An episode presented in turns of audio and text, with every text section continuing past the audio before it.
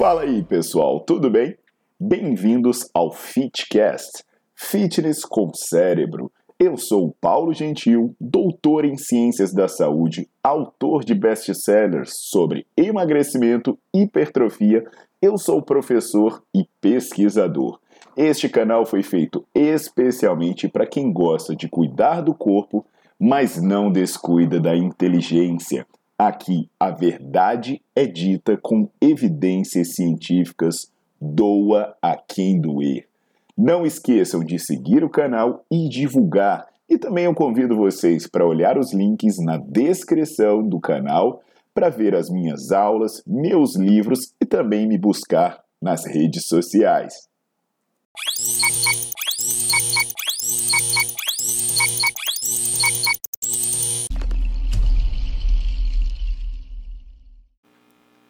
Olá pessoal, tudo jóia? Aqui é o Paulo Gentil e eu tô de volta para falar sobre um ponto em que eu venho estudando bastante e que eu sou um dos principais autores e pesquisadores nessa área, que é a seleção de exercício. É muito importante a gente entender para que de fato um exercício serve quando a gente vai organizar os nossos treinos. Por exemplo, eu falei em um vídeo aqui do meu canal é, que a gente não pode dividir o treino de membros inferiores.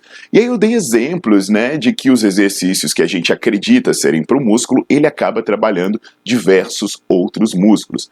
E um exemplo que pode ter assustado um pouco as pessoas é quando eu falei do leg press também vão ver bastante posteriores de coxa.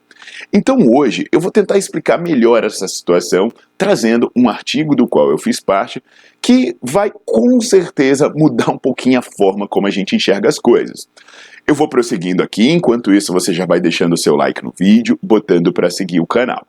Então, essa área que sobre seleção de exercício, o que está sendo bem consolidado é que quando um músculo é adequadamente estimulado em um exercício multiarticular, não há necessidade dele ser isolado em um exercício específico. Por exemplo, quando você faz o supino, o tríceps já é estimulado, você não precisaria de um exercício de tríceps. Quando você faz é, o desenvolvimento, a mesma coisa, a extensão de cotovelo. Quando você faz puxada, envolve flexão de cotovelo.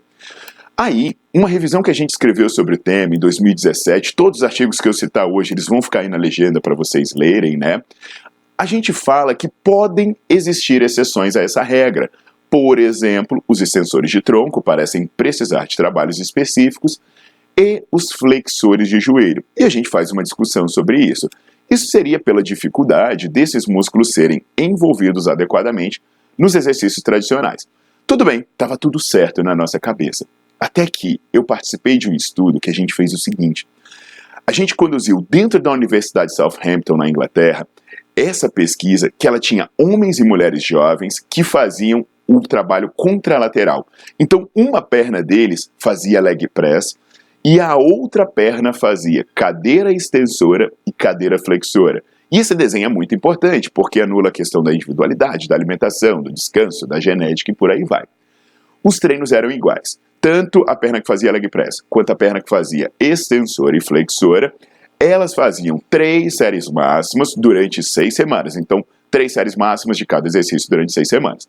O que, que a gente fez? A gente avaliou a força no leg press, a gente avaliou a força na extensora e a gente avaliou a força na flexora.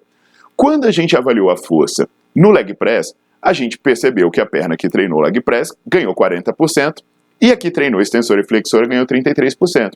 Maravilha. Agora, a especificidade começou a não aparecer quando a gente avaliou a cadeira extensora. Porque a perna que fez leg press ganhou 41% de força, enquanto a perna que fez a extensora ganhou menos, ganhou 28% de força. Aí você imagina, cara, não, aí, tudo bem, eu entendo. Porque o leg press envolve muita extensão de joelho, aí então ele vai ganhar mais, é, mais força porque é um movimento que envolve mais carga, movimento mais complexo. Ok. Mas aí veio a parte surpreendente. A perna que fez leg press, ela ganhou mais força na flexão de joelhos do que a perna que fez a cadeira flexora. Ela aumentou 68%, enquanto a perna que fez a flexora aumentou 55%. Cara, aí lascou tudo. Os resultados acabaram sendo contrários ao que esperava e até mesmo que a gente acreditava. Aí a gente pode pensar, por que que isso aconteceu? Bem, pode ser por causa do trabalho contralateral, né? Porque se eu exercito uma perna de um jeito, existe alguma transferência neural para outra, ou pode ser também por causa da posição, porque quando você faz o exercício de maneira unilateral no leg press, você acaba tendo maior pré-estiramento dos posteriores de coxa e com isso você acaba fortalecendo a flexão de joelhos eventualmente. Mas o que, esse estudo trouxe de reflexão importante é que quando você faz o treino de coxa, você não pode achar que existe no leg press apenas o quadríceps. Eu já falei antes do glúteo, mas também existe um grande envolvimento dos posteriores de coxa. Então, se você fizer leg press hoje e fizer flexor amanhã, você corre o risco de estar tá repetindo o estímulo e de não deixar o seu músculo se recuperar. Então, essa informação pode ser muito útil para a montagem de treinos mais seguros e mais eficientes. Entendido isso aí, pessoal?